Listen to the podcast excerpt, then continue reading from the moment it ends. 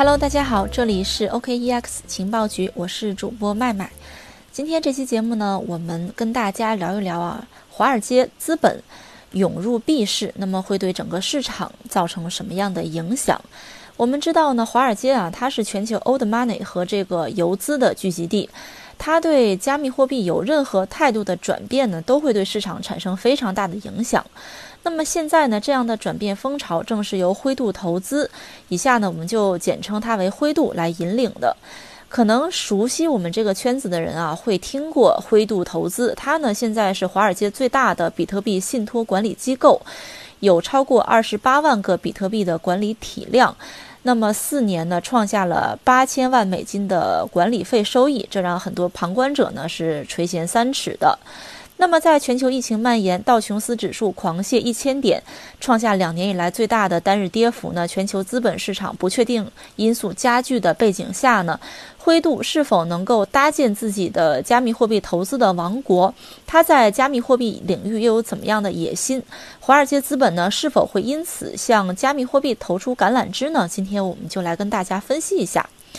首先呢，我们来简单介绍一下这个灰度啊。我们刚刚已经做了一个简单的介绍。那么灰度呢，它是数字货币集团 DCG，也就是 Digital Currency Group 这个公司啊，在二零一三年专门设立的一个子公司，是以信托基金的方式呢，为投资者提供合规的投资渠道。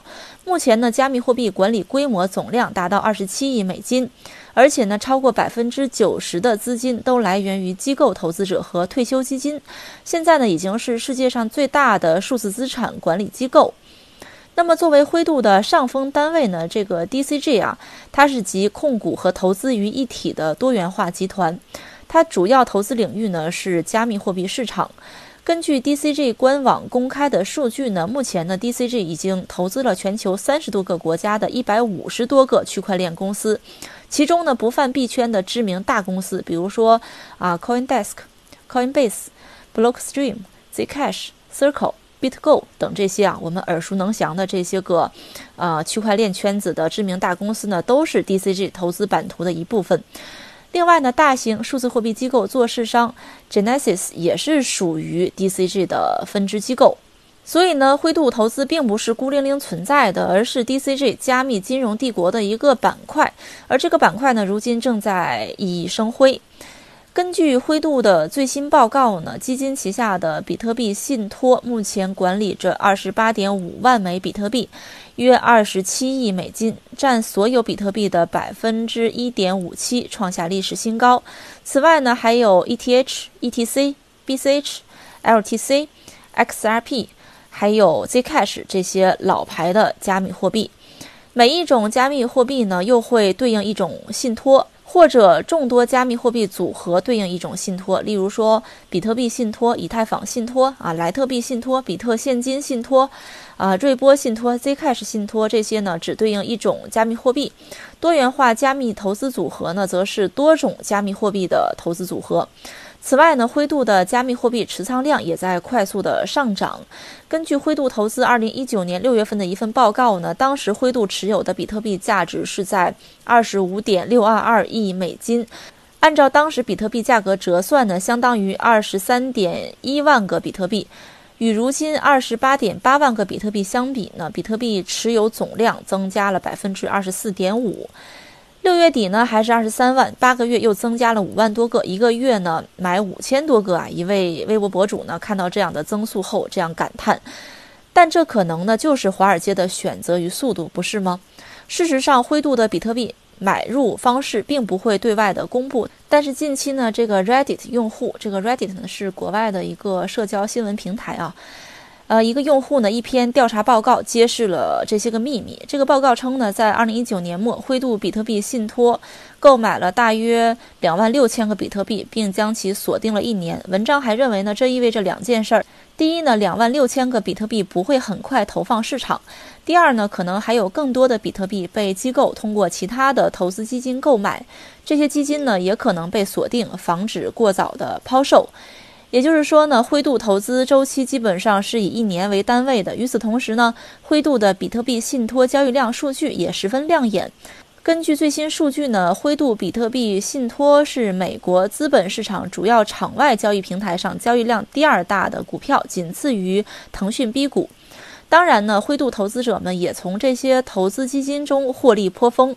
根据灰度的投资年报呢，二零一九年全年灰度比特币信托的回报率高达百分之八十七点七。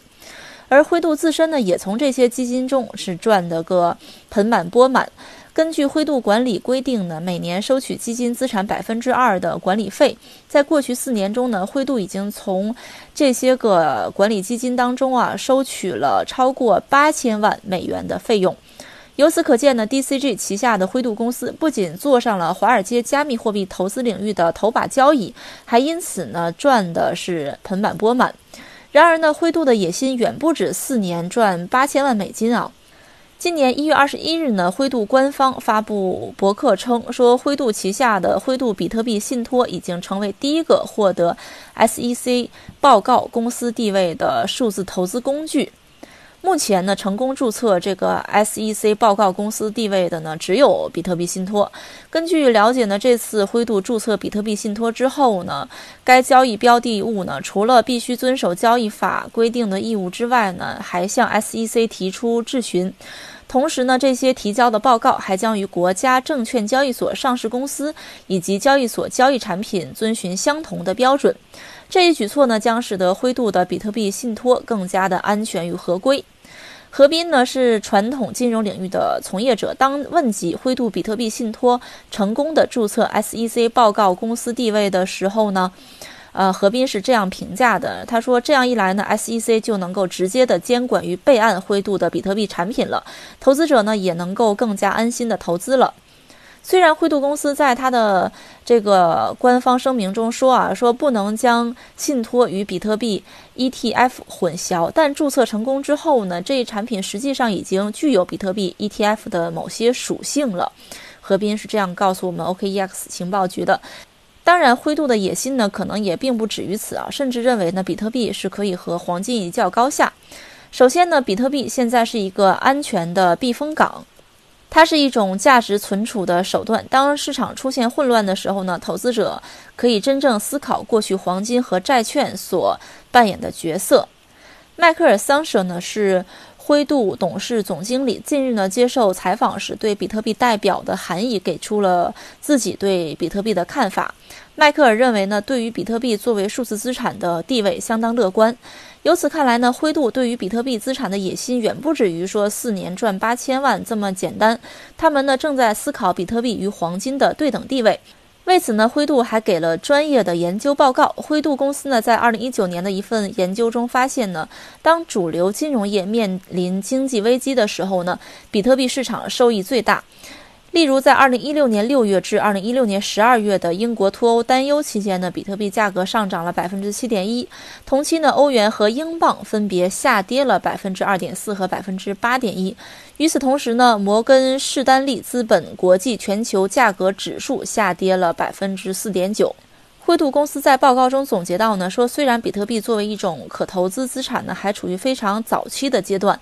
但是呢，已经找到了能够证明比特币可以在全球流通性危机中，尤其是那些导致随后货币贬值的危机中，充当对冲工具的证据。当然呢，市场上关于比特币是否能像黄金一样具备。避险属性这个激烈的讨论呢，一直都存在。尤其是当近期啊全球股市大跌、黄金暴涨的背景下，比特币呢并没有表现出与黄金一样的走势，反而呢走出了下降通道，价格呢也从最高的一万零五百美金呢下跌到目前的九千五百美金左右，跌幅呢将近百分之十。对此呢，何斌认为，投资者和分析师一直在讨论比特币作为潜在避险资产的地位。但是今天凌晨的抛售似乎使这个观念看似是无效的。那比特币作为新兴市场呢，我们现在还无法确定它实际上是否属于避险资产，以及是否与黄金或股票等资产有任何的关联。未来呢，关于比特币与黄金的论述啊，还会持续下去。究竟谁会赢得这场争论呢？我们还需要拭目以待。但是无论如何呢，这也无法阻止华尔街入市加密货币的步伐。事实上呢，华尔街早已经向加密货币市场抛去了橄榄枝。二零一七年十二月份呢，芝加哥商业交易所正式的上线比特币期货产品。二零一八年一月呢，到期的比特币期货产品价格最高达两万零六百五十美元。虽然此后呢，比特币价格便从最高点两万美金一度下跌到三千美金附近，但是市场普遍认为这是华尔街进场的大动作之一。此后呢，围绕加密货币，华尔街金融机构呢更是在二零一九年六月份推出了 Bakkt 比特币期货交易所。这个交易所呢是由波士顿咨询集团、洲际交易所、微软投资等知名的机构背书的。二零一九年二月呢，摩根大通还推出了摩根币稳定币的这样的架构。春江水暖鸭先知，除了这些投资巨头呢，华尔街一众个人投资者也纷纷的看好加密货币领域。二零一九年七月份呢，美国一家大型银行的电子交易主管表示说，虽然呢在公开场合，大型银行仍然保持警惕。如果有机会呢，交易员们将欣然接受交易总市值已经达到三千三百六十亿美元的加密货币的机会。外汇市场资深人士、加密货币交易机构阿尔法的创始人简斯特罗姆也表示说。随着机构交易者兴趣升温，年轻程序员和量化交易员呢，纷纷的从银行跳槽到专注于加密货币的公司。加密货币交易平台 Archex 创始人和首席执行官呢，呃，在二零一二年就开始交易比特币，作为一项副业。当时呢，他的正式工作是在伦敦对冲基金欧姆尼联合担任合规的主管。曾经在汇丰担任运营主管的他，断定呢，说未来对冲基金将通过 Archex 这样的平台进行融资，并将以数字形式交易所有资产类别，包括股票和债券。在众多看好加密货币未来的华尔街精英中呢，蒂姆·德雷珀尤其是值得一提。众所周知呢，蒂姆是资深的加密货币投资者，同时呢，也是华尔街德丰杰投资基金的创办合伙人。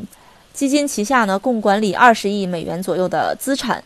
在最近一次采访中呢，当被记者问及说你手中到底有多少资产，还是加密货币，是有三分之一还是更多吗？